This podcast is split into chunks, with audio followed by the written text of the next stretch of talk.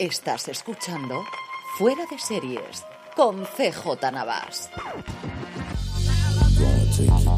Bienvenidos a Streaming, el programa diario de Fuera de Series en el que un servidor CJ Navas te trae las principales noticias, trailers, estrenos y muchas cosas más del mundo de las series de televisión. Empezamos con un poquito de follow-up, de resaca de los Emmy y es que ya tenemos números de la gente que en Estados Unidos vio la gala y los números son francamente preocupantes para que esto se siga emitiendo en abierto. Por debajo de 6 millones de espectadores, 5,92 en concreto, eso sí, solo en NBC, falta todavía computar o que NBC dé a conocer los números que lo siguieron a través de streaming por Peacock. Este número supone una caída del 25% con respecto al año pasado y un 40% con respecto a la última vez que los Emmys se emitieron un lunes, que fue en el 2018, el número es todavía peor cuando se compara con los casi 20 millones de espectadores que en ese momento vieron el partido de fútbol americano que estaba emitiendo ABC, SPN y SPN2. Y al final la duda es hasta cuándo pueden seguir cayendo y que las cadenas en abierto decidan que siguen emitiendo una gala que por otro lado al final lo que hace es sacarle los colores, porque pues, la NBC este año, por ejemplo, ganó solamente uno por Saturday Night Live en una categoría en la que recordemos solamente había dos nominados. Y sí, ABC, a la que por cierto creo que le toca el turno el año que viene, ganó tres gracias a Colegio Abbott, pero llevaba también un montón de tiempo sin hacerlo.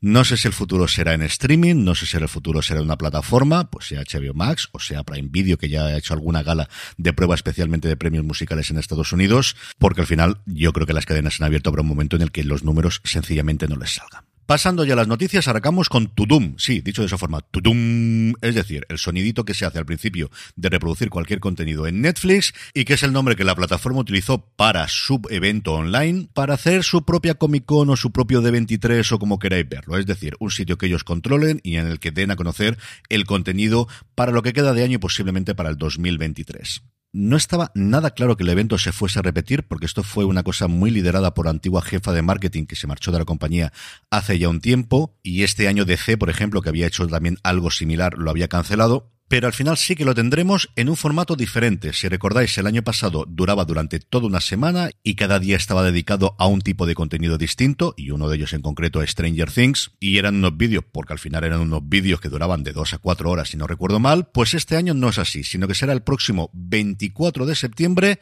emisión durante todo el día y además de una forma bastante curiosa porque se va a emitir desde lugares distintos que nos dan también una idea de dónde quiere incidir Netflix en su expansión internacional y en aumentar los suscriptores en el futuro. Arrancará desde Corea, esto es lo que tiene al final el juego del calamar, a las 4 de la mañana hora española, no os preocupéis que luego estará para poder verlo. De ahí se saltan a India, y es que mil y pico millones de potenciales clientes tienen estas cosas. Luego iremos a los territorios tradicionales, habrá una parte desde Estados Unidos y Europa y otra desde América Latina, y se cerrará en Japón, que sabéis que están invirtiendo muchísimo en series de ficción y especialmente en anime en los últimos tiempos. Sobre el contenido dicen que van a tener noticias exclusivas, imágenes inéditas, trailers y primicias, así como entrevistas con las principales estrellas y creadores de Netflix de más de 120 series, películas, especiales y juegos. Sí, sí, porque siguen empeñados en que el juego es el futuro de Netflix para los fans de todo el mundo. Entre 120 contenidos, pues podéis entender que está prácticamente todo. Está los Bridgerton, está Stranger Things, está el juego del calamar, como no, está Sombra y Hueso, está Outer Banks, está Emily in Paris, que al final la gente ve muchísimo Emily in Paris, Alice in Borderland, Berlín, el spin-off de la Casa de Papel, y luego las dos que yo tengo más curiosidad de ver. Una, por un lado, The Crown, que tendría que estrenarse a finales de noviembre y veremos si sabemos algo y si dicen algo de cómo puede afectar la serie el fallecimiento reciente de Isabel II, y sobre todo el problema de los tres cuerpos, la novela de ciencia ficción, mejor dicho, la trilogía, que además la estoy empezando a leer ahora y que puede ser la gran apuesta, desde luego, en cuanto a superproducción de ciencia ficción el año que viene de la plataforma. De Netflix saltamos a Movistar Plus y es que una de las grandes apuestas para el año que viene, La Mesías, la serie creada por los Javis, por Javier Ambrosi y Javier Calvo, ya tiene a sus protagonistas. ¿Y quién está? Pues todos los que ellos han querido, que para algo son los Javis. Roger Casamayor, Macarena García, como no había yo creo que prácticamente ninguna duda, Lola Dueñas, Carmen Machi, Ana Rujas, Albert Pla, Amaya, Biel Rosell y Cecilia Roth, encabezan el reparto de este thriller cuya sinopsis es que el vídeo viral de un grupo de música pop cristiana, compuesto por varias hermanas, impacta en la vida de Enrique, un hombre atormentado por una infancia marcada por el fanatismo religioso y el yugo de una madre con delirios mesiánicos. Junto a los nombres anteriores hay hasta 10 actores y actrices que interpretarán a niños, niñas y adolescentes en la serie, que alguno de ellos, ¿por qué no?, podría ser una de las próximas estrellas que tengamos en el firmamento de las series y de la ficción en España. La serie arrancó su rodaje el pasado 16 de agosto, se va a prolongar durante 22 semanas, ni más ni menos, en distintas localidades de Cataluña y llegará a la plataforma el próximo 2023, entiendo yo. Y esto, alerta spoiler, no es lo último que os voy a comentar de Movistar Plus hoy, pero el resto me lo reservo para la buena noticia del día. En fichajes seguimos imparables con la nueva serie de Steven Soderbergh, Full Cycle, Círculo Completo. Si ya estaba tremendamente dentro cuando me dijeron que era Zazie Betts una de las intérpretes, ni os digo cuando se sumó la semana pasada Claire Danes, y ahora, tercer nombre que sumar, Timothy Oliphant. Estos tres nombres, le suma Soderbergh le suma que es un thriller, que para cuando hagamos a final de año las series que más espero para el 2023, ya dudaría yo mucho que esta no esté muy pero que muy alto. En cuanto a cancelaciones, Hulu ha decidido cancelar después de una única temporada Maggie, una serie bastante entretenida que giraba alrededor de Maggie, evidentemente que para eso se llama así, que era una chica que podía ver el futuro cuando tocaba a alguien y que en un momento toca a un chico y se ve casado en el futuro con él. La serie sigue a día de hoy inédita en España. Entiendo que la traerá en algún momento Disney Plus, aunque después de esta cancelación igual se la reservan. Y como os digo, es una serie bastante entretenida que a mi mujer además le fascinó. Y para terminar, dos cositas de industria. Por un lado, y en lo que puede ser el primer movimiento que vaya después, como las fichas del dominio cayendo una detrás de otro, Paramount, según una información del Wall Street Journal, se estaría planteando cerrar Showtime, no la cadena lineal, sino su plataforma de streaming y que todo su contenido se incorpore a Paramount Plus. Hace una semana que lo que hicieron fue que los abonados de Paramount Plus, pagando un poquito más, que era más reducido que la cuota de Showtime, pudiesen tener dentro de esa plataforma todo el contenido. Lo lanzaron además con una oferta de estas vitalicias, como lo ocurrió con HBO Max aquí en España, mientras sigas pagando, eso sí, en el que la diferencia se quedaba bastante sensible que si contrataba las dos plataformas por separado. Y como digo, esto podría ser el primer paso antes de que hubiese una integración igual entre Disney Plus y Hulu, que existe en el resto del mundo, menos en Estados Unidos además de la que ya tenemos confirmada entre el contenido de HBO Max y el de Discovery Plus. Y sobre esto va la segunda noticia de industria y es que el jefe financiero de Warner Bros. Discovery, Gunnar Witherfels,